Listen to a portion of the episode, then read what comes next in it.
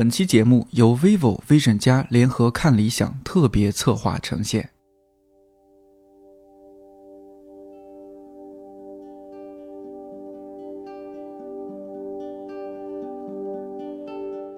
你好，我是看理想的音频编辑颠颠，你正在收听的是一档每周四更新的泛生活播客《看理想电台》，希望这里能够成为你晾晒心情、找到共鸣和听见生活更多可能的小阳台。微博互动，欢迎艾特看理想电台，要放飞自我。不知道你还记不记得人生中的第一部手机？我印象特别深。考上大学之后，爸妈带我去当地的手机城。那个年代，诺基亚还很流行，我爸前后用的几台都是。我在诺基亚的专柜徘徊了很久，但考虑到当时家里的一些情况，最后还是买了一台五百多块的国产手机。直板屏幕还没有普通的麻将大，打起字来还嘎嘎嘎作响，但依然很开心，拿着它和朋友们打电话、聊 QQ，偶尔还拍拍照。我忘了它具体的像素是多少，但那个时候拍的照片，如果用现在的电脑或者手机打开，估计要么文件易损坏，要么放大后图像糊得像自暴自弃的拉花儿。这期要和两位影像创作者聊一些关于创作的故事。一位是上海来的视频博主、摄影师 Derek，他的手机摄影作品《骑马的少年》在2021 vivo Vision 加手机摄影大赛获得了人像单元的优胜奖。另一位是导演韩夏，联合导演的作品《第二集》曾获得温哥华电影节最佳纪录片奖，同时他也是播客喷嚏的主播之一。我们在看理想的临时录音室，从午后到傍晚，聊了聊他们怎么开始做影像创作，这中间有哪些有趣的故事，以及设备，尤其是手机摄影技术的提升，给他们的创作和生活带来了哪些影响。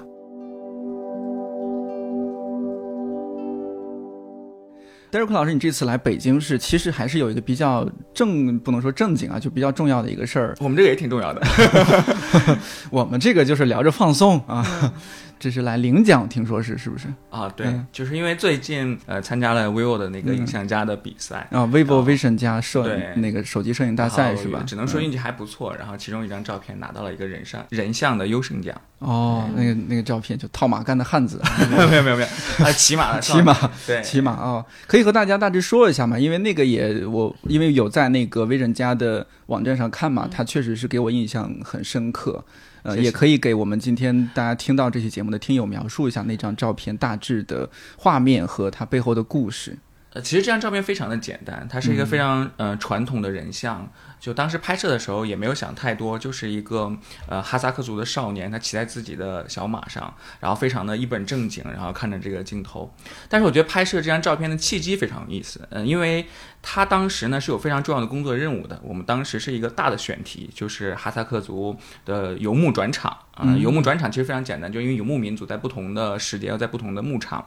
所以他们每年几乎都在搬家，一搬就搬一两个月的这种。那当时呢，这个少年是。是正好我们在路上偶然遇到的，然后他在这个搬家的这个队尾，然后。这种搬家呢，阵仗非常大，他们上千头的这种牲畜都是通过这种搬家来进行运输的，所以家里的每个人都有非常重要的责任。一般都是家里的男主人在这个转场的开头，就是呃牲畜的头去带领方向，然后一般都是女主人在中间协调前后的这种沟通。最后就是像一些孩子啊，这个孩子其实年龄非常非常的小，就刚上小学的样子，他就在最后骑着一个马，在整个这个队伍的。尾端去这个殿后去看看有没有被落下的一些牲畜啊。那我们当时给他拍这张照片的时候，他正好在那个树林里边。最有意思的是，我们在一开始给他拍照的时候，他非常的警惕，我们跟他说话什么之类的，他都不会去跟我们进行沟通。所以我们在也是在这个契机的情况下给他拍摄了这张照片。不过后来也发生了很多有意思的故事了，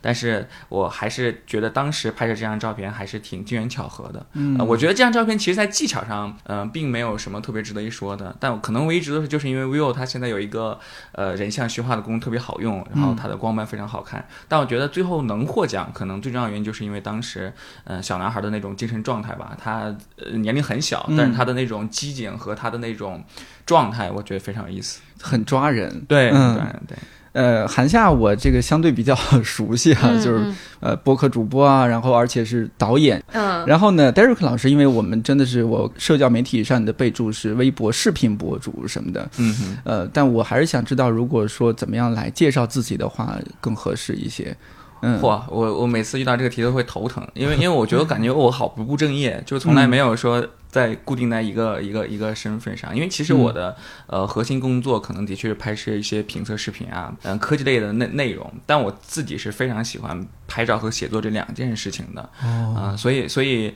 我一开始在社交网络上就会去分享一些呃手机摄影的技巧啊，或者一些类似相关的内容。然后后来、呃有了自己的小团队之后，我们就开始专注一些呃手机摄影的一些项目。所以我的工作日常基本上都是围绕着手机摄影展开的，要么就是在写它的一些内容，要么就是去跟团队去用嗯手机去拍摄一些呃特别的项目。就是真要说一句话来介绍自己的话，可能就是说嗯、想成为作家的摄影师吧，大概就是这样。哦对。嗯你是呃大学时候就开始做这样相关的事情吗？嗯，对，就是、其实学摄影就是从大大学的时候开始的。你本来学的就是摄影专 no, 业 no, no, 我一开始学的是化学，哦，化学专业，我而且还学的非常理工科的化学，就应用化学。但是，那不应该进入美妆行业？哎，我后悔了，我有一点点后悔。对啊，对啊，很有前途啊。对啊，对啊，所以就有一点点后悔。嗯然后我那个时候学是纯粹是因为就是旁边有一个我我好像那个时候有一个小伙一个男孩子，嗯然后他呢家里边特别的家境殷实吧，不能算有钱。那时候他拿着台五 D 二，然后拍他的女朋友，我就哇，我觉得他有女朋友一定是因为他会拍照，应该是的。对，应该是的。所以后来我就开始就开始去学，但后来那个时候就发现哇，原来。有相机之前还需要一点有一点点呃投入在里面，因为那个时候后来才知道五 D 二是一个非常昂贵的相机，所以后来嗯五 D 二一直是我的梦中情机，就一直想要这样一台机器，嗯然后就开始接触摄影。那一开始那时候就开始用手机拍，就是去拍呃去那个时候智能机已经还算可以了啊，还好我大学也不太晚，那个时候已经有智能机了，所以那时候用智能机就去拍摄一些画面，然后那时候啊，可能很多人不知道，那时候发照片还是人人网，嗯，我我我感觉可能现在很多人已经不知道这个 概念我我有经历，我我九零年的，我有用过。对不对？戴瑞老师是哪年的？我是一二年，一二不是不是，你是哪年出生的？一二年出生也啊太？夸张了。九四年。啊，他所以他很小，就我是最大的呀，我是最我是八七的，看起来咱俩的年年龄应该换一下。没有我是我是八七的，所以嗯。我是校内网呃我是校内网呃明星呢，还就是哇。对我我当时因为我失敬失敬。没。有，因为我我我是那个中央戏剧学院的嘛，所以很多就是外校的男生去我们学校，哦。你知道吗？就是那会儿是那个时候，嗯。你说起五 D，我特别特别的有感触，因为我在大三的时候，第一台五 D 才被推上了市场，然后那会儿你看到 DSLR 这四个字的时候，就是数码单反相数码单反就是你看到这几个字的时候，你就会觉得这个跟钱是要划等号的。那那个时候一台五 D 要三万左右，我记得单呃单机的机身。然后呢，你还要去配镜头，配镜头啊。嗯然后呢，这个机身的话，一定是就是班上最土豪、最大款 对的人才可能去买到五 D，而且那个时候可能还要日亚去代购什么之类的啊。嗯，我记得我大学的时候拍过一个 MV，是一个意大利的摄影师，他有一台五 D，然后我觉得，哎呀。我要成了，我以后 我我能用得起五 D，你们还要用那个什么索尼幺五零幺九零，我们那会还有就嗯小 DV 嗯。放放磁带的那一种，嗯。我我感感受特别特别深。一听到这个的话，所以那个时候就觉得，哎，早有一天我会拥有一台这个。嗯，所以那个时候会觉得说，呃，我原来开始学摄影，然后慢慢的去做，因为那时候完全一窍不通，就开始每天在图书馆里哦。慢慢去学。呃，那韩夏的话，你其实是有点偏科班，对吧？哦，对我、嗯我其实算是一个科班出身的这么一很羡慕啊，就本来就是导演系对我本科是中央戏剧学院电影电视系导演专业的，哦然后我的研究生是在加拿大的 Sheridan 的呃动画学院学的剪辑跟声音设计，所以我整个儿。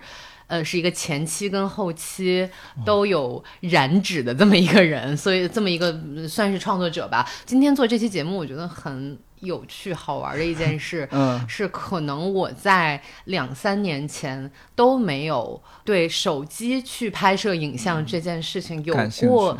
兴趣或者了解，甚至是有一次我拍了一个，我跟我的那个播客的合作伙伴竹子拍了一个跟移动嗯设备有关系的一个短片以后，我们才嗯我才更加的知道了。这个事情从头到尾更是一个怎么回事儿？但是从本质上来讲，我是一个受过比较传统的影像、嗯学院派呃呃教育的这么一个人。对，哎，啊你这么说的话，你会不会就作为学院派，你啊会有点？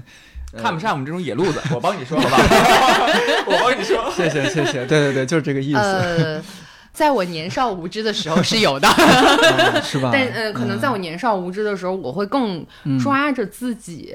深信的一套信念。当然，这个信念并不是我去学出来的，我只是觉得应该去抓住某一种信念。但是现在这种信念我，我甚至动摇了，呃没有动摇，我嗯觉得可以去分支。啊、就像今年其实那个 vivo 那个超短片的里面的两个入围的两个导演都是我的朋友，那个关天跟 Kiva，那个哦刘宽，对对对关天跟刘宽都是我、嗯我认识的朋友，所以我也有认真的看了里面所有的短片，我会觉得现在由手机摄影而产生出来的照片和影像也好，已经跟我之前用自己的信念去框的、去评判的那些已经很不一样了。所以我现在是处于一个更想。更发散好奇心，或者是更加想要去深究更多其中的缘由的这样一个状态，但是我以前的那个信念还是存在的，我觉得是这样，更更是这样的一个状态。而且你这周围这几个朋友，像 Kiva，他不是也和 vivo 合作了？是的如果可以，那个片子就是 vivo 是的是吧？和嗯 vivo 合作的，是的，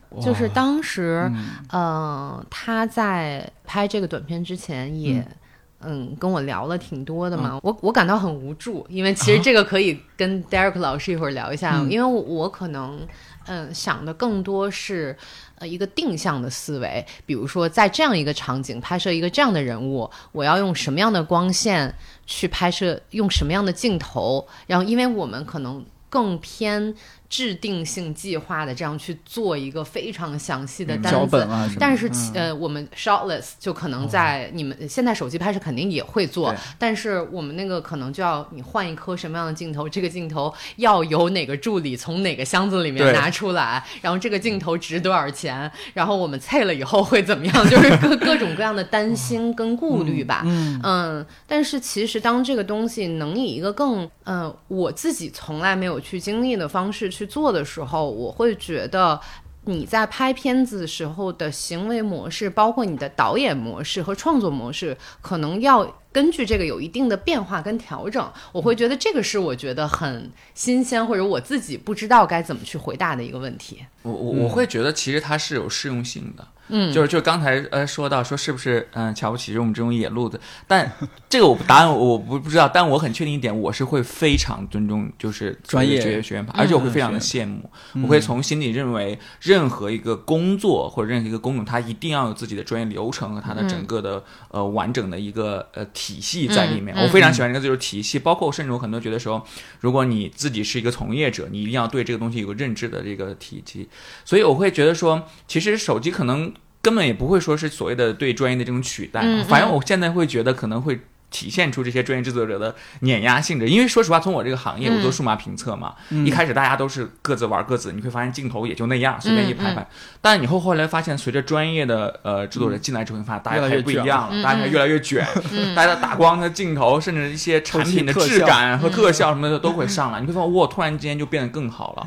所以我觉得这是一个很重要的点，就是这种适用性。嗯，我我觉得手机的一个适用性的两个有可能两个两个最重要的特点，一个是私密性，嗯嗯，就是如果你我们以前在呃拍一些短片的时候，你可能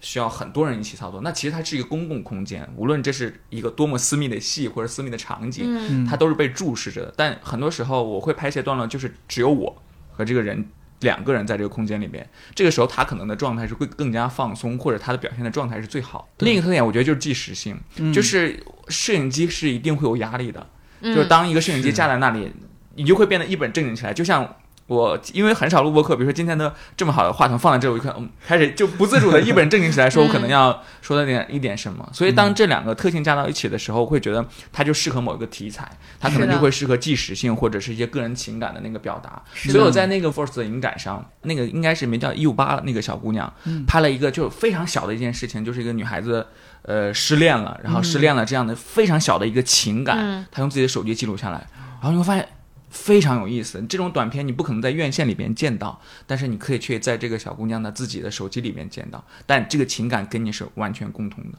所以我会觉得这是手机摄影可能跟就是不能说传统吧，就会专业的这种大的型摄影机的这种一一点点区别吧。所以现在你们在创作中，比如说手机的使用比例，是肯定是不是也逐渐逐渐会提升啊什么的？嗯，对于我们来说，嗯，韩夏呃会可能是前期，嗯呃，我们就叫 scouting 嘛，嗯看景，大家都会去，无论做什么样的拍摄，我们都会有前期看景的这样一个嗯。工序。呃，这个一定是会在手机上去完成的，也会有很多手机的呃 A P P 是专门嗯做看景这一方面的，它可以在里面调各种不同的。机型，然后包括后期你能呈现出来的一些效果，包括你用什么样的镜头，呃，包括什么时候有什么样的光线，这些都是会在手机的 App 里面给你。自然设定好的，你只要去选那些设定就好了。那其实这个对于我们来说非常便捷的一点是，无论怎么样，你其实是能够呃有一个预期的。这些 A P P 是非常能够呃以一个便捷又直接的方式提供在你面前的，这个是必须要做的。而且我们也会有手机预拍。这样的环节，因为尤其是预算比较低的一些项目，因为我们没有办法预打光，或者是预先把我大机器提出来的话，你就必须要用手机去做一个预拍。就像我之前的两个短片，其实每每一场排练的话，我们都是用手机先拍下来的，然后放到剪辑软件里面去看一下效果。嗯，这个其实在我的工作中参与的成分还是蛮大的。嗯，那如果没有手机做这样的事情之前是怎么办的呀？这个环节，没有这个环节，肉眼看这个环节，真的啊、天哪就是肉眼看这个环节，因为嗯我我我我刚才提到了嘛，我们上大学的时候也没有五 D，我们只是要用磁带的 DV 去做这个事情，想想还挺神奇的。这个这个时间段也只有十年而已嘛。对，就是你你用到第一台数码单反到现在，你有手机可以去做这个事情，也就是短短的十年。你不可能在那个当场嗯去转磁。我们当时都有一个转磁机，就是打转磁机直接转到电脑里面的 Final Cut。所以其实现在包括一些稳定器的辅助，包括一些对对对。呃，我还可以手机，我还可以做鱼眼或者是超广角的这种效果，其实是对我们实验阶段是非常有效的一个辅助。嗯，哦，对，包括 vivo 这个新款的 X 七零 Pro，它还有那个微云台的功能，我觉得对。那个防抖功能会做得非常棒。嗯，这些可能也都可以在实践中啊，或者说提前那叫什么什么预拍，预拍，啊哎，学到一个词儿，对，预拍中会有可能用到这些。，嗯，呃，我的感觉应该是说，韩夏这边的你的这种拍摄啊，什么是人也比较多，设备也比较多。嗯 Derek 老师，你这边就相对，我们就小打小闹，因为其实我们也不能这么说不一样因为创作内容嗯不一样吧？对嗯。我们一组一共就四个人，就四个人，就四个人，对。就你的这个工作室是吧？我一好个羡慕啊。我一个制嗯。片，然后我的一个摄影师，然后还有我的一个编辑，然后加上我们就四个人。嗯。然后我们呢，其实呃，一平时出一些项目的时候，会遇到啊、去到各种各样就是就是车很难走到的地方。所以就是那个器材，就是你根本是背不动的。骑马对，嗯有一次我们拍摄一个日出，就要早上五点钟，然后爬山爬到大概四千五百海拔左右这样的一个概念。然后我们当时的一个信念就是，所有的相机都放在原地，就放在一个人看着，然后最后拿手机上去，不然你根本上不去。就是你走三步要等等那样一分钟，不然你的气根本人传不上来。所以我们对于设备的小型化是非常的执念的，很迫切。对，就是这样。而且我觉得其实。这几年手机技术的一个很重要的演进，就是设备的一个呃小型化和技术微型化。嗯。啊，包括比如说以前咱手机上只能有一颗镜头，嗯。啊，就像可能韩亚导演你也知道，就是它视角只能单一，就那个时候大概等效二十七八毫米左右吧。嗯，它是有点类似于广角的这种性质，嗯，还没有那种现在像比如说现在 vivo X 七零现在已经有什么五十毫米，嗯。这种这种人像镜头在，那时候都没有，但现在已经有了这种三颗镜头，你可以选不同的视角去选，嗯。而且就像呃以前我们还需要拍视频，还需要一个所谓的稳定器去辅助它，是的，但现在连稳定器都帮你内置到这个手机里边做一个微云台，所以我就会觉得说。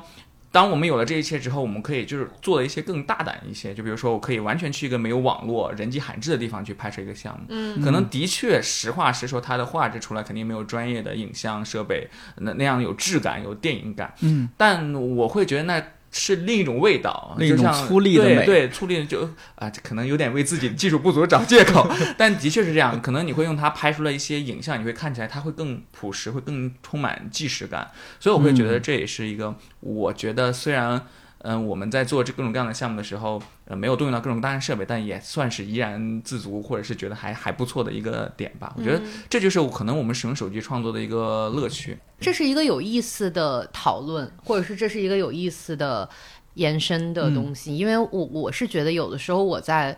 我在拍东西的时候，我加了那么多的灯光，可能一天要嗯，我们光灯光团队的人可能就三万块钱，那你加在一起可能就十万左右吧，光光灯加上团队。我在想说，因为我自己是一个比较注重真实体感的这么一个呃写创作者呃写作者也好，导演也好，但是我会觉得在那个过程中，我甚至有一丝怀疑，就是这个东西是我赋予。观众的，是我强加于观众的，还是这件事情本身就应该是这样的？我不知道我这么说你们怎么啊啊？所以这是一个好玩的辩题，我觉得它好或不好，可能是你当时的一个选择。但是我现在不会觉得这件事情有什么高低之分，对啊、嗯。然后你把你你选择用什么样的方式把这个东西呈现在观众面前，那都是你自己的选择。我觉得这个真的没有高低之分。我也看了第二个老师的作品，包括这一次其他的一些参与者的作品，就。Vivo vivo 对对 vision 对。加的那个，呃，嗯。然后我一个非常直接的感受就是，这些被拍摄的对象是不害怕呃、哦。存在的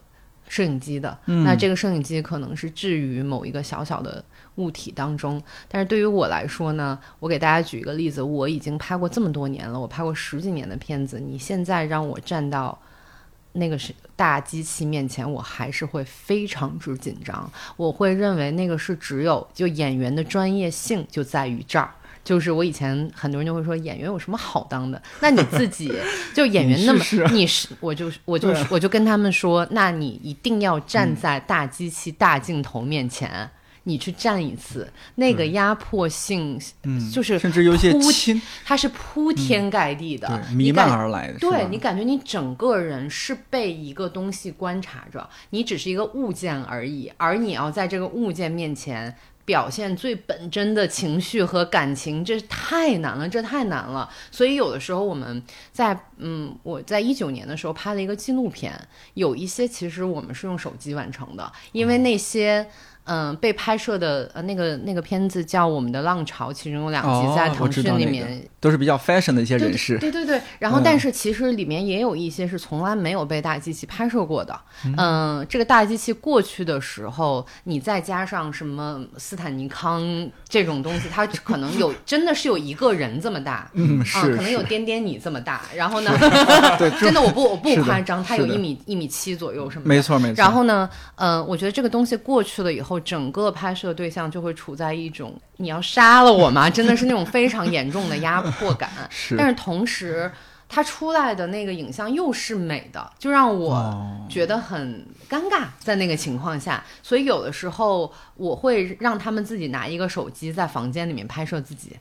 哦，哎，这是一种我呃，我会觉得嗯。并拿这个素材去跟大祭司的素材做一个混搭，我会觉得这可能出来的效果也还挺不错。我觉得最后出来，因为手机也可以拍四 K 的完全没有问题，对吗？嗯、所以其实这个问题我是一直在思考的，就是我与我拍摄对象之间的关系，我是否选择了一种最合适的途径去跟他们沟通跟接触。所以 Derek 老师，你你在拍摄的过程中呢？哦，我我我觉得其实我我感觉我所有的拍摄项目的第一个环节就是在跟拍摄者破冰，因为可能像海洋老师的一些项目，可能你会找一些既定的演员，或者是你可能其实或多或少对他们已经有所了解，但我可能每一次的拍摄项目。都是从来不会认识的人，嗯，就是你第一次跟他认识，那这个时候你跟他有一个非常好的方式，就是用手机帮他拍一张照，因为我那个时候，呃，也有是也也是在野外拍摄，在路上也遇到一个蒙古包，那个蒙古包呢是用来就是一个小商店，它就路过的其他的那个呃人来去呃走，然后他其中呢，我们去的时候呢已经很晚了，然后太阳都快落山了，这个时候呢，我们一开始用拍立得给他家的那个小孩子。呃，那个小孩子拍摄了一张，拍了张之后，那个小孩子立刻给了他妈妈，他妈妈看到这张照片非常开心，然后说了一顿我们从来没有听过的语言，但是我们能感受到他非常开心了。然后后来他就把这个话转交给我们当地的那个向导啊，那个向导意思就是说，希望我们可以给他们这个家里面拍一个嗯全家福。全家福，啊然后他当时他妈妈获得什么，他就把那个他切菜那个菜刀放下，然后开始洗手，然后开始开始穿他的衣服，然后把他的那个首饰拿出来戴好。然后一开始他希望我们跟他的那个毡房去拍一张，但是刚要拍的时候，他发现他远处的那个羊在那个山坡上在走来走去，然后他就让我们用那个呃以这个山坡上的这个羊为背景给他家拍了一个全家福。当时我就印象中，真呃，就是用那个呃。呃，vivo 的手机呢，立刻拿出来就给他给他去拍了一个这样的一个呃作品，而且那个是我整个项目中印象最深的一张照片，因为我觉得就会因为那张照片，你会感觉到是通过一个影像，而且是这种很快速的影像，去可以拉近人与人之间的这种距离，而且这种这个话还不是说那种场面上人与人之力，是因为我们给他拍完才知道，其实他妈妈之所以想要拍出来全家福，是因为那一天是他的孩子从城镇里面上学回来的第一天。哦，就是他刚刚回来，嗯然后我这次特别有感触的，因为我小的时候就是这样，因为我是蒙古族，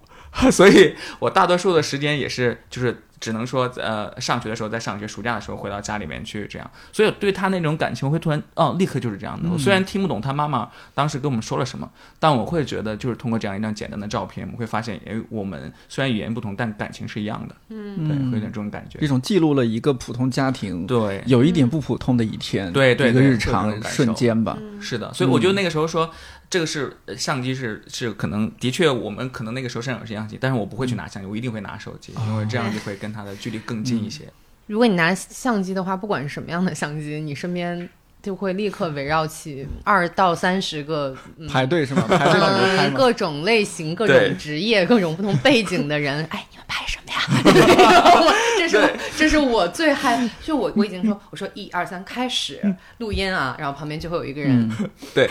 你们这个拍电影呢，然后我就让我整个人就崩溃，就经常会发生。对，所以所以我我我在看你那张照片的时候，我我觉得非常羡慕且打动我的一点是，他那个男孩儿其实他眼睛里面的脆弱和直接是展示给了你的，对。甚至还有一点点警惕。对，对我觉得那个警惕非常的那种混合的情感是非常真实的。但是对于我我常做的项目，嗯。更多的其实是一种对外界的表演，以及、表演呃的，拟人，或者是就我我拟定一个场景，嗯让这个人进入这个环节。所以我觉得是两种非常不一样的东西。但我会有的时候觉得羡慕啦，嗯，就是能够、如果能有一个。看来人类的本质果然是互相羡慕。对啊，就就互相 互相围城嘛，对对对对嗯对，是这样子的。我不知道你们两位有没有各自喜欢的电影导演？韩夏有没有你很喜欢的？应该是对你也有一些影响。呃，这两年比较喜欢的两个导演都是英国导演，嗯一个叫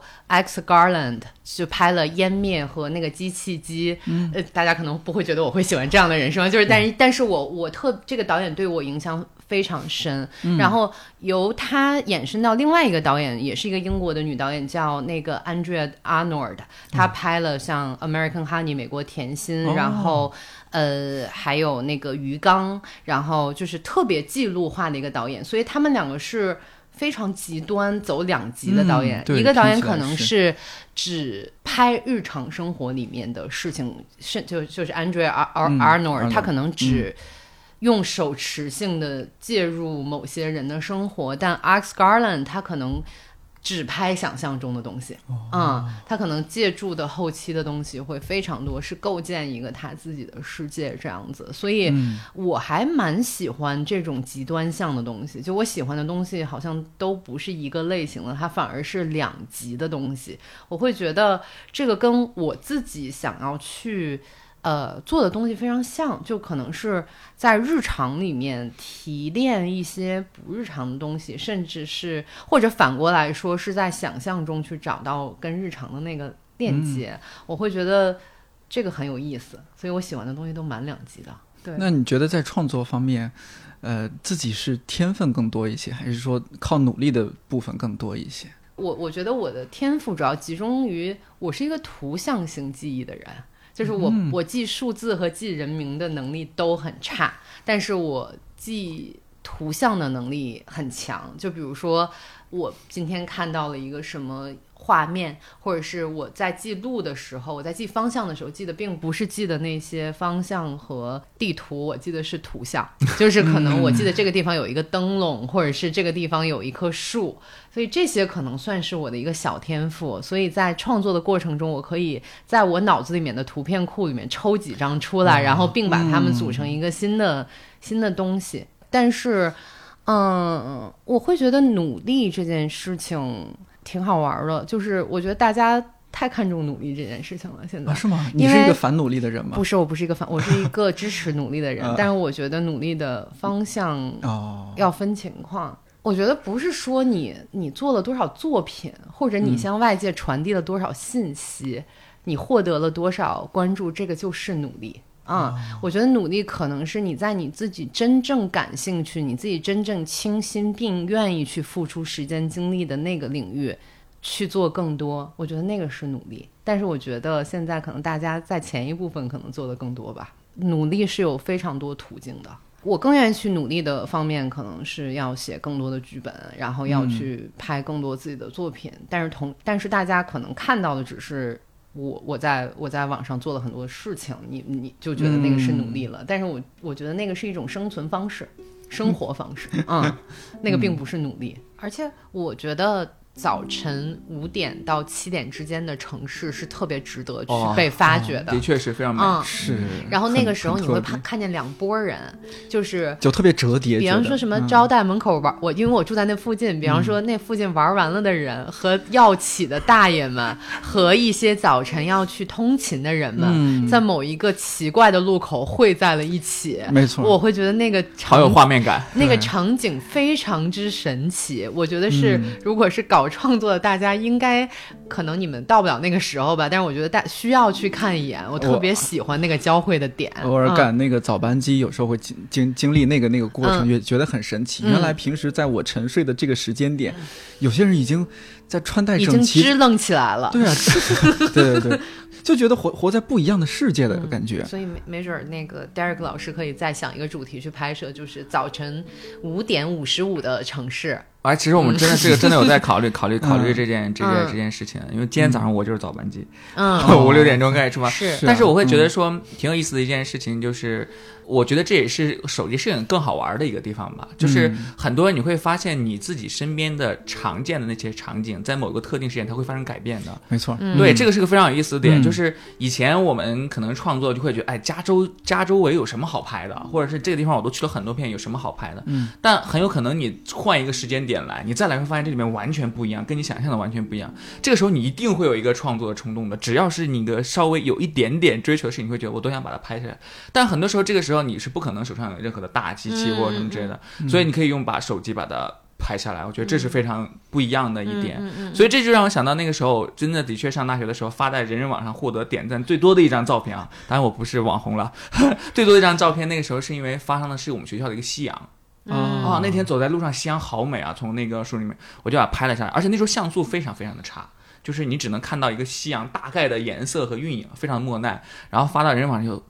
点赞特别特别多，嗯哇，所以那个时候你会发现，其实很多影像或者是很多作品被大家记得，或者是会被大家去珍惜。包括就像这次所谓的大型的摄影比赛也好，或者是咱们日常的朋友圈也好，真的关乎于像素或者是画质本身吗？很多时候并不是这样子的，对很多时候是拍摄的那个动机，那个事情发生了，然后你拍下来，你会觉得那是最有意思的一件事情。我就记得那个影像家比赛里面有一个那个洪水时期的公交车，哦，对对对。那张，照片嘛？嗯。在那公交车是一个在一个铲铲车在上洪水里边，嗯，这种照片其实很难用专业相机来产出，因为它发生的非常突然。是的。你说你回家把那个相机拿出来，人家已经走远了，所以这个时候掏出手机拍了这样的作品。特别你你往小了说，它是你今天一件一件有意思的趣事；那往大了说，它可以成为摄影大赛里边一个作品。我觉得这是很多元的，很新闻纪实的一个作品嗯，嗯，也非常有力量。那个好像是冠军作品哈，好像是，对反正我就觉得非常嗯喜欢那样，我觉得这很很抓人吧。就我觉得这也是是手机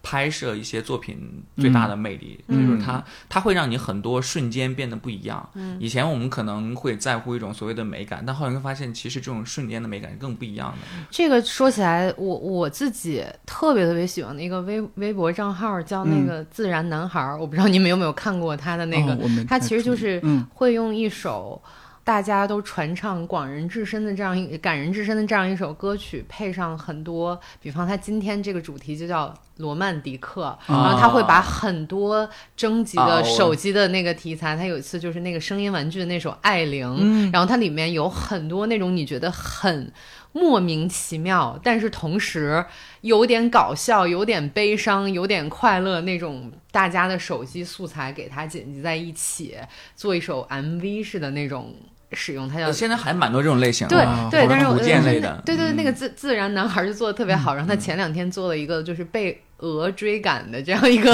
那个用了一首朋克音乐，哦，那那。然后就是写各种农村里面的鹅的故事。哦，被鹅追赶的小孩儿啊，哦我真的觉得这个是我在我现在在微博上可能最喜欢的三个账号之一吧，因为它就让我看到了一种生活感，啊。而而这种生活感其实是我们很难在嗯大城市里边呃感受到的，或者说是一种被润色了、被编纂了的呃故事叙事中被看到的。嗯它其实是一种特别自然的，但是它、它又是有很多巧思和它的嗯编辑在里面的。我我我就很喜欢这种，因为这个在手机呃素材被传播之前，这件事情可能是不存在的。对，嗯我觉得很像哎，嗯真的很像，嗯就是嗯就是，我觉得我不知道最近抖音很火的一个叫张同学，他所有的视频都只有一个 BGM，就是一个德国的一个经典歌曲，然后他的每天的他每天在什么就直播他的乡下生活，嗯一个很破的房子，然后在这里边每天他就是做做饭，喂喂他的狗，喂喂他的鸡，喂喂他的猪。嗯，我看到这个视频之后，我就感觉像天灵盖被击到了一样，嗯很被治愈，因为这就是我每天的生活呀，小的时候。韩夏没有这方面的我没有经历没有哦呃，但是我特别。你说到用手机，我特别喜欢用手机拍老人，哦啊因为我觉得老人，北京老人的 fashion，北京年轻人的 fashion 不怎么样，但是北京老年人的 fashion 可真的深有同是感 独树一帜，然后各种璀璨的颜色，各种爆炸的发型，加上他们衣服上的一些 logo，我特别喜欢拍北京的老年人。就比如说他们会有那种什么穿着一个 衣服，然后上面写着。那个叫什么来着？很多 rapper 的名字就印在一起的那种 T 恤，哦然后我就觉得有点太酷酷了。然后可这能这这得上去要个链接呀你，可能在门口 就是拿着一张饼，我我觉得那个嗯特别代表 这个城市本身的文某一种文化气质，就是北京那种不吝的那个劲对对儿，对你知道吗？其实是肯定从很多老年人身上体现出来的。我特别喜欢拍老年人。就我们曾经做过一个很有意思的项目，就是去问老年人他们用的手机，然后或者怎么样，然后去哦调、去公园里边去看他们晨练空间。我发现他们会有一个独特的运行规则啊和它的一个一个一个世界，而且就是在那次之后，我会做一件事情，就是我会对我的父母开放我所有的朋友圈和社交网络，因为我那时候单纯就会觉得说，你有的时候会发一些。他听不懂，他会很着急。嗯就呃比如比如说，我会说我怎么怎么样，心情不好，他会觉得啊，是不是很严重的事情，或者是哦，很什么，我我会担心这样一点。但后来我发现，其实并不是这样的。我发现他们爬朋友圈也挺也挺多的，而且拍的也挺带劲儿的，而且他的 emo 还还很不一样。啊，对啊，对，而且他们拍的小视频也非常有意思。就自从我爸会拍这个朋友圈小视频之后，他整个的，我每天点开都是各种动物啊，就是家鹅什么之类的，他每天生活状态。嗯，所以我那时候会觉得，哦，手机更有趣或更独特的一点，就是嗯它也降低了一种使用门槛。嗯哎就是以前的影像工具就只能是我来用，或者一些专业的人士在用，但现在的影像工具是人人都可以用。我觉得这才是嗯最有意思的一个、一个一个地方。我爸和我妈拍的嗯东西和我拍的一样东西都是可以的。对，人家拍的有时候可能还比你好。哎，那真的是吧？真的真的人家那个光线好，风景好，你拍来拍去就那些东西，人家这个素材多丰富，哎是不是？我在想这个很有意思啊，因嗯为其实之前我我可能从性别议题上讲一下这个事情，嗯是因为嗯。很多很少的女摄影师，对吗？就是我们嗯可能听过很多女导演、女编剧，我就用“女”嗯这个词无所谓。然后嗯，但是女摄影师你听的可能还是更少一点。对在这个行业里面的比例就占的越低，我会觉得可能还是一种大家觉得体力上和控制度上的一个问题嘛。因为有的时候你可能有三四十斤是有的啊啊加上镜头、嗯加上配件，四十斤是有的。嗯嗯，像我们这种经常健身的人来说，可能拿起来也还好，但是有一些你可能 sense 很好，就是你看到的画面很好的女生，你你你就是拿不起来，这个我是没有办法替他们去辩解或者怎么样。但是我在想说，也许将来，嗯，能有更多的人用手手机机或者其他的嗯媒介去尝试拍摄的时候，是不是这个东西就不作为一个先决条件来限制女性或者儿童哦或者老年人？嗯我会觉得对对嗯。嗯，是的，嗯，我可能指的是我们可能做更专业专业的领域的时候，而不是日常的拍摄，而且而是一种呃嗯，更有创造性和有意义介入的这样一个一个拍摄的时候嗯是、是什么样的一种情况？我在想这个问题，是哦，因为现在我说我想当一个女，我们叫 DP 嘛，啊、我们我想做一个女 DP 的话，其实还是会有很多。呃，既有的条件去要求你，还是会有很多不同的声音，有很多不同的评断。我觉得这个，嗯。嗯，还是比导演和编剧更加的令人觉得希望不大，没你知道吗？但是现在这个嗯。可能会有一些改变。你要说到这个点，我我忽然想今今天，因为我们这一期聊的也有点点偏这个技术层面啊嗯嗯嗯什么的，我们刚刚一直在聊手机摄影，然后忽然想到，什么时候手机开始可以摄影了呢？我自己有的第一台嗯。是二零零四年。哦，比你那个时间更早。啊，戴尔克老师知道，我还真不知道这个问题。哦，我这个临时抱抱佛脚做了点功课，嗯嗯 大约是二十年前，嗯，夏普推出了第一款。啊，二十一年前，但是说这就是啊，夏普夏普的一小步，人类摄影的一大步啊！我我拥有的第一台数码相机是一百二十万像素的，嗯，我记得很清楚。嗯，然后那会儿觉得哇哦，就已经可以能哦 好拍，棒而且那张存储卡我记得是三十二兆。对，哇，好啊小。啊，对，可以拍个八张，呃，好像是八张左右，我记得是。嗯。然后你每拍几张就要导到一个 什么什么感说这个一个觉知道是哪台相机了。一个 disk 一个盘里哦面，一个方形的盘里面，嗯然后你拿那个，这个年龄层次就更啥了。然后就反正是一了怎么了？你拿着一张方形的盘嗯，去给到你喜欢的男生或者女生，说你看这是我们两个的合影。哇，啊！我现在。我现在的豆瓣上还有我第二台手机那个嗯拍拍摄的照片，对，就是当时跟当时的男朋友去那个青岛旅行的一些啊，还拍的教堂啊、天空啊什么之类的，也也有一番风味在里哦面，还 留着呢。留着呢，留着呢，留着呢。嗯影像记录，影像记录，嗯个人影像记录，这嗯是的其实是我嗯我就想说什么呢？就是哎，那如果这样的话，我们从夏普这个点开始说，是不是后面有哪些？这可能得 Derek 老师主要讲讲，嗯就是后面哪些就手机摄影它这个技术有哪些时间方面的节点啊什么的，一步一步到我们今天这个地步。其实整个手机摄影的发展还是挺有意思的。一开始嗯它的确是一个附属品，就是上去看起来就还挺就挺唬人的，说你看这个还能拍照。但是它真正进入到了一个井喷期，的确是零八年左右啊、一些手机厂商它的摄像头开始像素上有一些突破，同时呢，嗯那个时候很重要的一个原因是因为。手机变得更加智能了，其实很你们可能猜不到，就是说，其实，在功能机的时候，很多那个时候的这个相机的镜头就已经比现在的相机的像像素还高，光圈还大。但其实说白了，那就是一个能够那个拍照的电话，嗯，呃，或者是能够打电话的相机，类似于这样的一个性质。但后后来，呃，智能机出现以后呢，我们会发现一个很重要的点，就是我们不仅能拍，还能 P。嗯，我觉得这个是非常非常重要的一个点。可能很多人会觉得一提到 P 图，就会觉得好像姑娘 P 图好像没有什么高级，其实这是一个很大的误区，这其实非常非常的高级。没错，男生也 P 图。对，对，我是倒想说的是，就是说，它其实更代表的是一种图像处理技术，因为我们的手机它可以把你的整个图像进行一个重新的更改、重新的制作。其实这很像以前那些相机里的暗房，嗯，一样一样子，没有任何的区别。对啊，对，完全是一样的。而且更革命性的是，社交网络的出现，你的照片可以分享。嗯，所以你会发现，看到手机是一个不一样的设备，是它是从摄影术发明以来，从大概发明摄影术以来，唯一一个可以做到前期的拍摄，然后编辑并输出的一个设备。你去想，在手机之前没有任何这样的一个设备。嗯比如说你相机你可以拍，但你要拿到电脑上去后期。嗯就算你现在你拍完，你说你直出，你想，但你还要打印成照片。但是手机不是，它可以完全走完这样的流程。所以这个流程是在零八年这个左右这个时间点开始这样的一个出现。但在过了到现在这样的一个时间点里边，手机现在已经开始不仅仅是能够拍到一些事实，而且还能基于这个事实进行美化。嗯所以我们进入了一个新的时代，叫计算摄影。哦，就很多时候是算出来的。对对就比如说，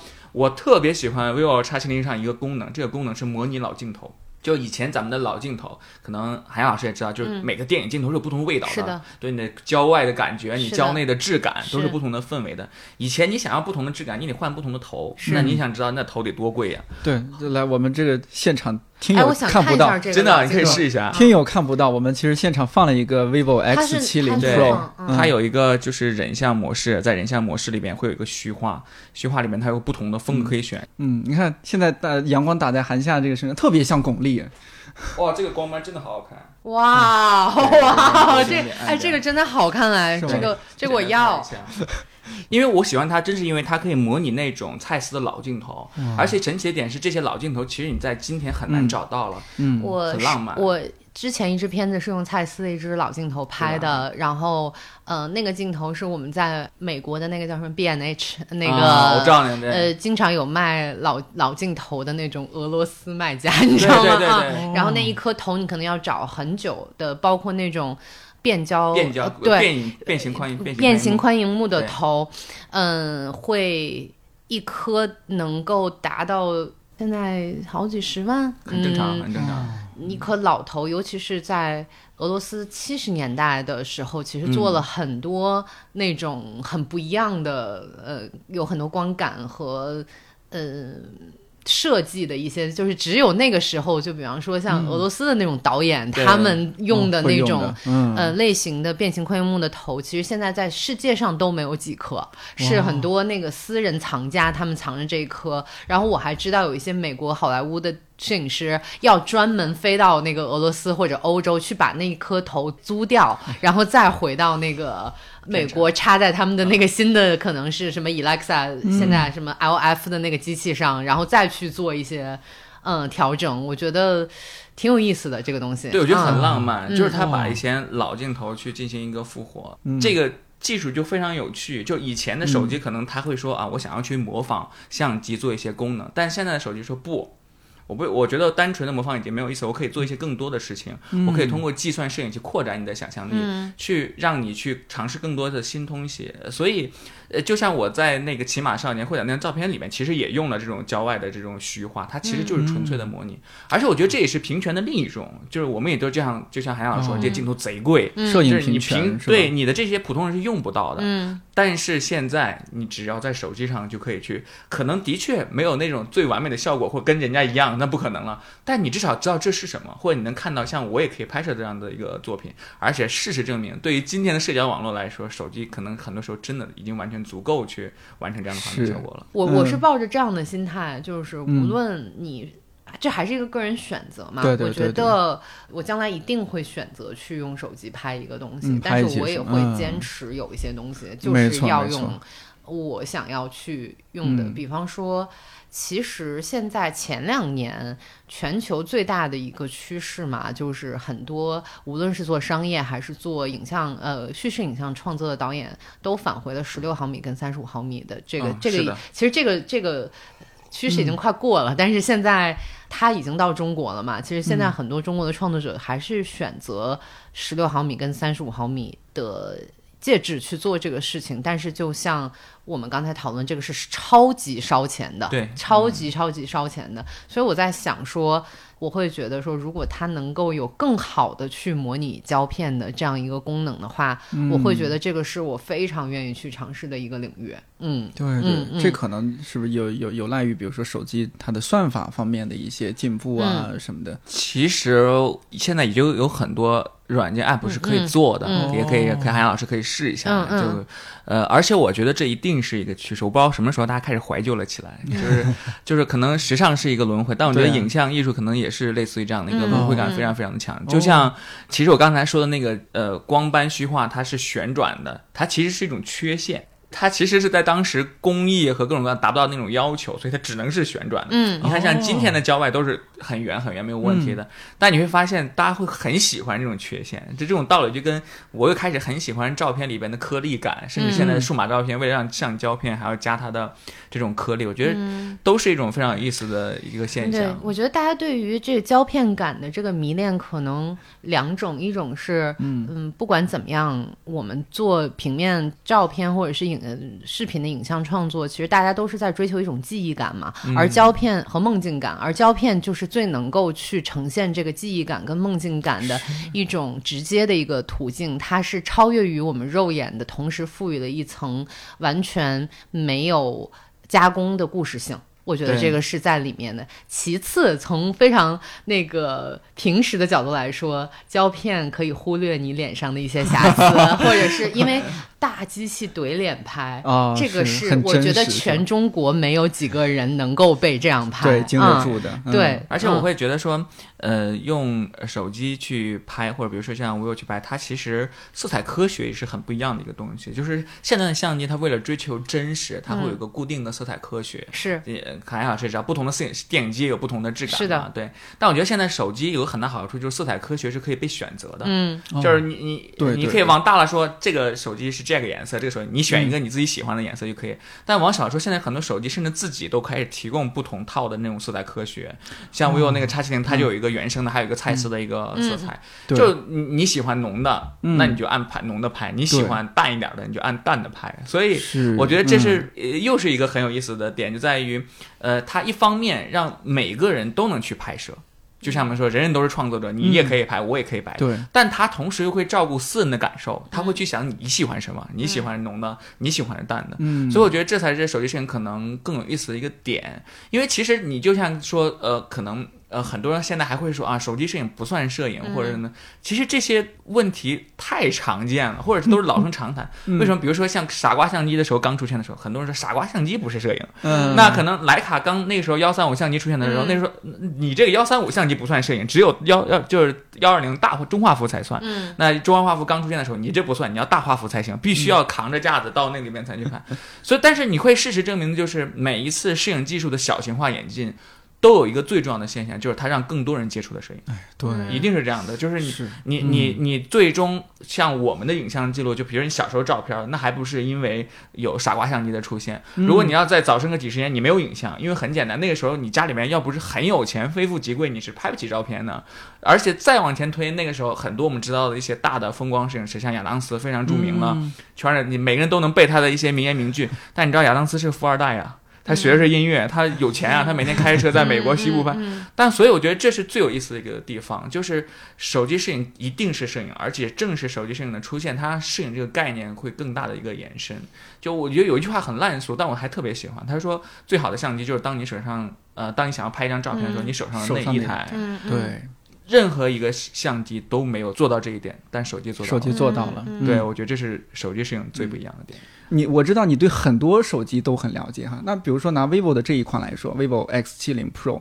它相比之前，呃，有有哪些进步？相比于之前的 X 系列，我其实很早就开始用 vivo 系列了，从哦 X 五零、那个 X 六零、X 七零这三代，嗯其实我有真的看到它在变化。嗯就我觉得很重要的第一点变化就是它审美理念越来越好了。就很多时候我嗯。们有一段时间会说啊，怎么讲，咱们讲国产影像期间不行或不好什么这，但后来会发现，其实我特别喜欢我们的，我因为我们会发现我们对于色彩的追求和我们对于整个手机的设计理念会更加的先进，也会有自己的独特的审美理念在里面。而且第二件事情就是它的所有的这个设计会更加的人性化。比如说你刚才提到的调节参数，各种各样的参数，你看其实对你来说你是不懂的，我真不懂，对啊，你看有很多参数调节你很很难去懂，但它给你提供了一个叫夜景模式的东西，嗯，这个模式你不需要懂，你只要摁下一个快门，过哒哒哒哒哒两三秒之后，它就会给你呈现一张影调非常细腻的夜景照片。没错，这在以前数码相机里边是很难想象的。而且它可以实时预览，对，你还嗯直接能看到这个、这个结果。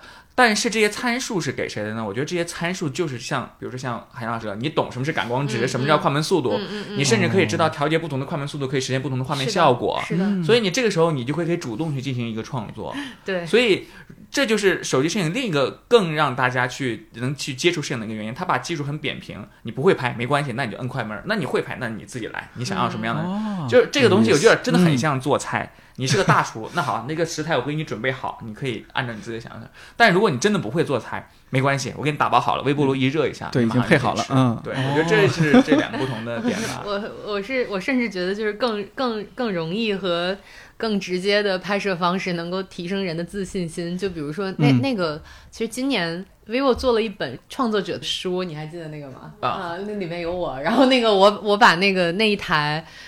是 X 六零，我送给我妈了，因为我妈就是很想要一台就是拍照好看的相机，我就送给她了。然后我妈，呃，我妈种菜嘛，所以她就是拍一个她的生活小实验，嗯。就是她把她的小种子，哦。呃，怎么长成一颗大白菜，记录下来。今年就是长成大白菜了，已经在北方、南方的朋友可能觉得这个有点，她就记录了下来，然后她就会觉得我拍的真好看。但是我觉得这个可能更容易拍，或者说，呃，更好去取景和构图，对于他来说，嗯，因为拍出来也好看，对我就嗯。为什么说是生活、生活小实验呢？就是以前他从来不不记录这些细节的，哦然后我会觉得那就是属于他自己的一部纪录片吧。那可能就是一颗白菜的成长过程，但是可能对于他来说是很重要的。对嗯对啊，对嗯，所以我觉得会用生活里面的细节去编写你自己的故事，这个可能是当代手机摄影对于我来说非常有建设性意义的一个点吧。这可能也是嗯，我们上一期也聊到这一对点，对对，就是说老年人的一种社交方式。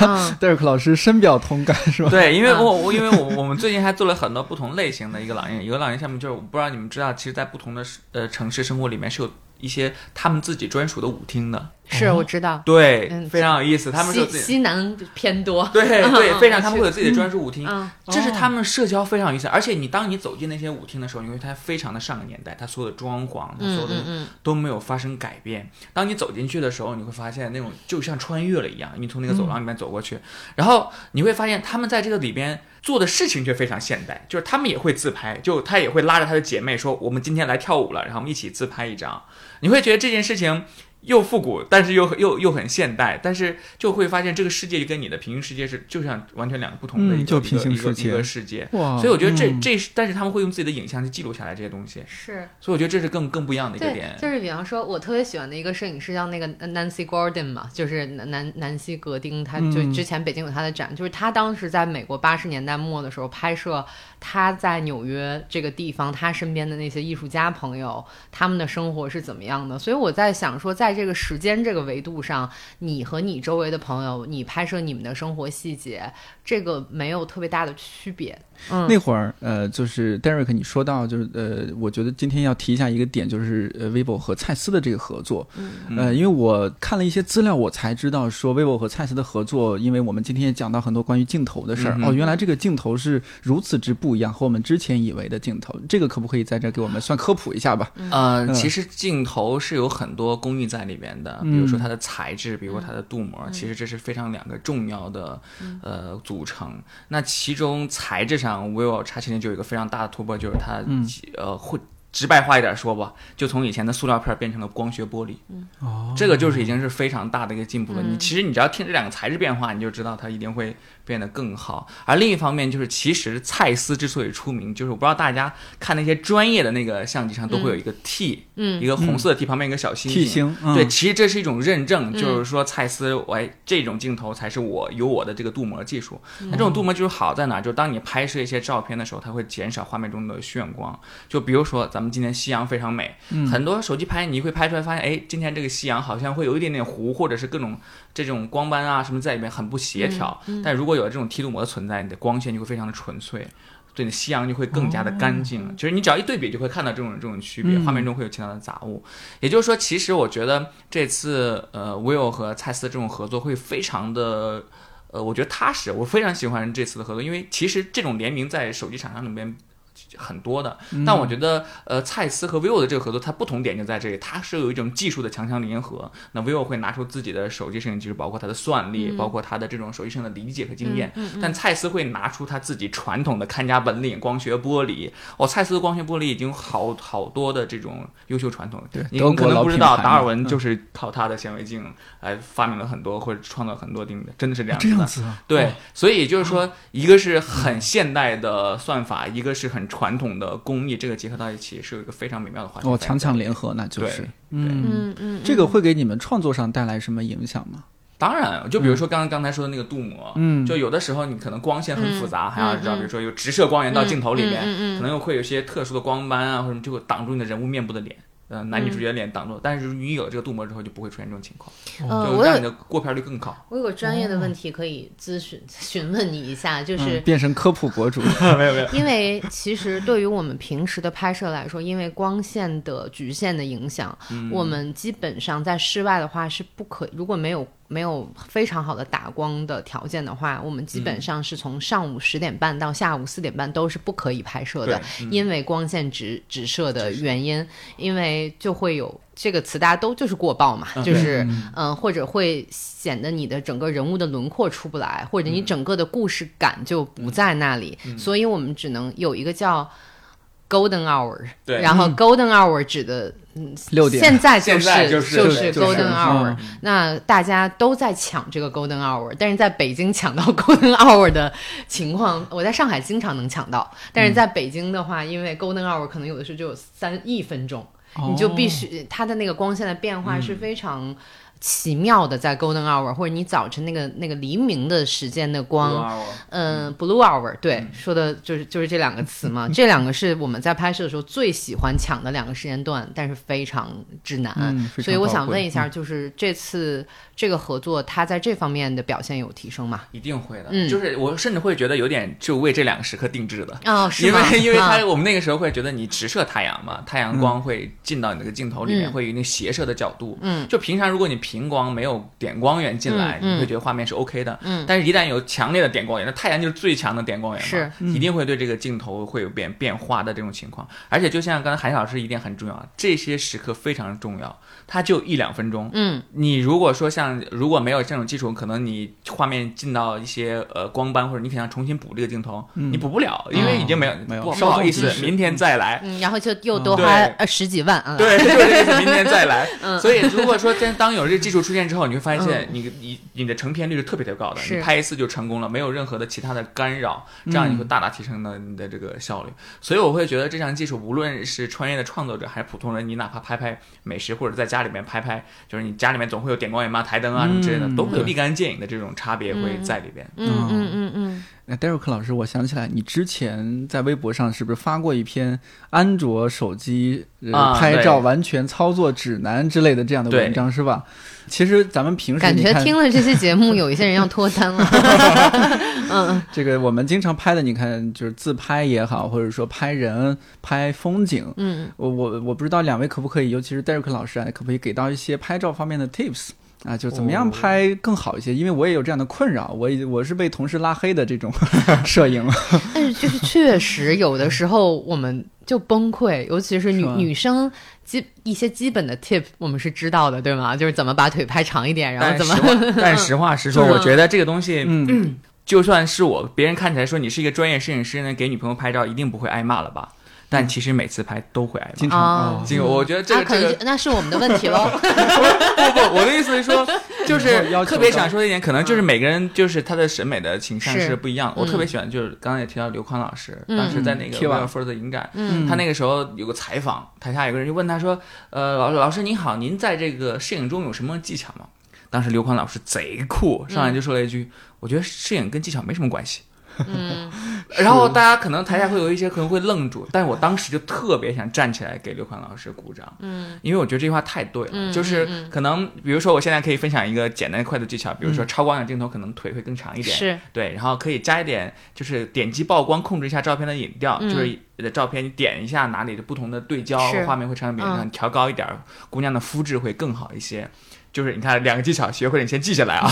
对，但是我想说这些是所有的这一切的基础是你，你首先要知道你服务的是什么，嗯。就是你要拍摄的是什么，就是你有个出发点，你有个创作的出发点。嗯。所以我觉得这个是更重要的一一件事情，这是关乎你的审美和你的一些生活的一个经历。嗯。不要企图通过技术来提高自己的照片，嗯。我觉得更多的是反而是你去多做一些跟照片没关的事情，多听听嗯音乐，就多看看嗯、电影，多读读书，比如说多看看韩夏老师的片子，就类似于这样，哎呦类似这样的一个点，你会发现。嗯，在这个过程中，你会获得的东西远比你在社交网上学到那些技巧要更好一些。所以我那时候写那个按周操作指南，我会在结尾就告诉大家，这篇指南我只能告诉你我是怎么做的，但我为什么这样做，可能真的只有你慢慢去花时间去探索。说实话，在文艺展览里面、艺术展览里面，我最喜欢看的就是摄影展。对，啊、嗯因为其他的我可能才疏学浅，学学前我对当代艺术并不是非常的了解，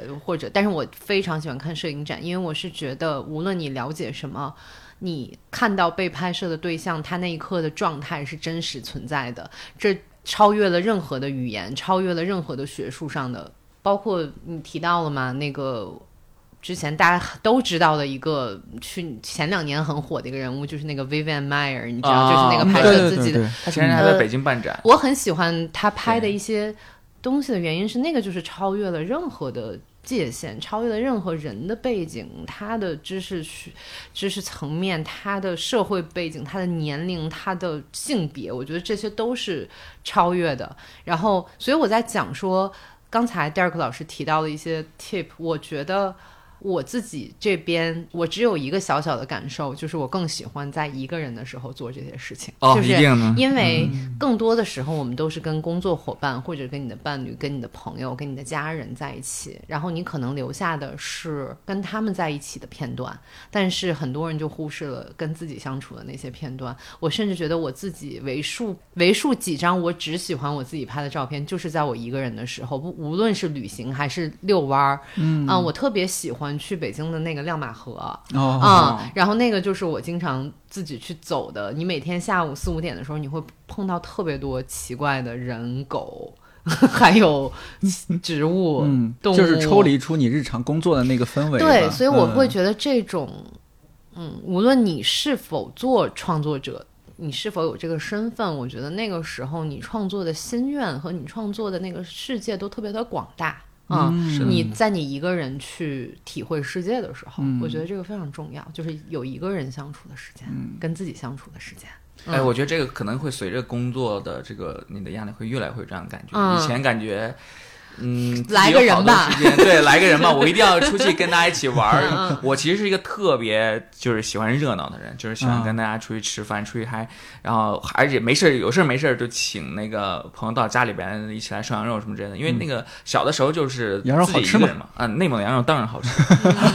对，然后但是后来你会发现，随着就是渐渐的，你很就哪怕什么事情都不做，你就坐在那里，只要让我一个人，就不需要考虑今天的工作安排，也不需要去做任何的事情，会觉得很舒服，嗯，很这舒服。人在创作之中，但是很多时候功夫都在创作之外，嗯我太喜欢这句话，的确是这样，是吧？是嗯你们作为前算是前辈吧，这个影影像创作者什么，你们对未来的这些更年轻的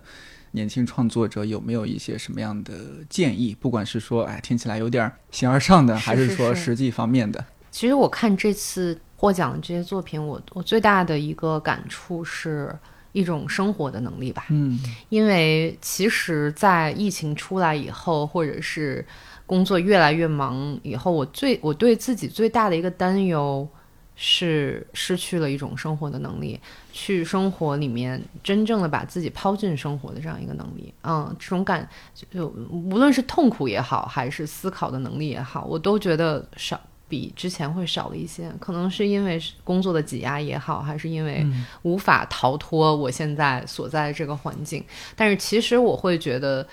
拍摄也好，创作也好，写作也好，还还是你去捕捉那些瞬间也好，那都是一种生活的能力。你这些东西无法逃离生活本身而进行。嗯，你只有去关注生活里面的每一个时间，你去过这个生活。而不是想着这件事情会带我去哪儿，我觉得这件事、这个这个动作才有它真实和真诚的意义。所以我觉得可能说到底还是要先先去生活，嗯，哪怕它很痛苦，我觉得很多时候是很痛苦的，嗯，但是它可能也是唯一的一种途径。戴瑞克老师呢？哦，我其实会觉得这个问题，我刚才真的好愣住好久去想这个放空自己想这件事情，因为我会发现。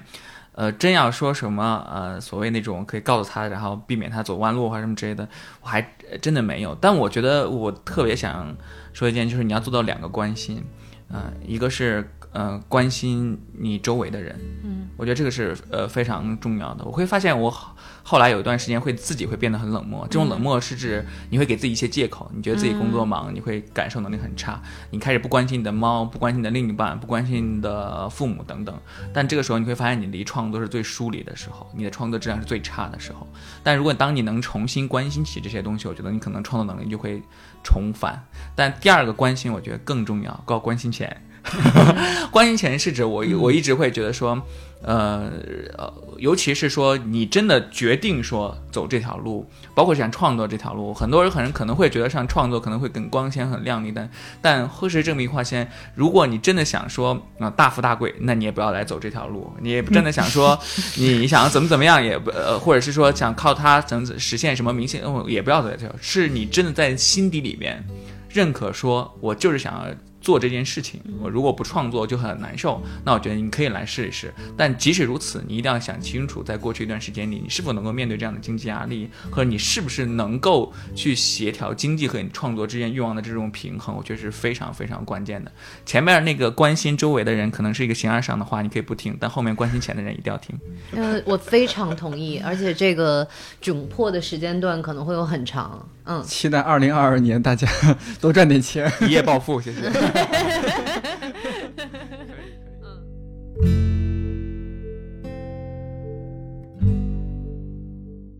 那天真是太开心了，不知不觉聊了很久，也感谢你听到现在。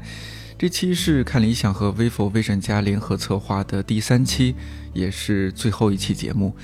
希望这三期带给你一些陪伴和收获，甚至会让你跃跃欲试，明年来报名参加手机摄影大赛和超短片大赛。哦，对了，那天韩夏在现场也有提到计划参加明年的超短片大赛。说实话，我自己也有受到很大启发，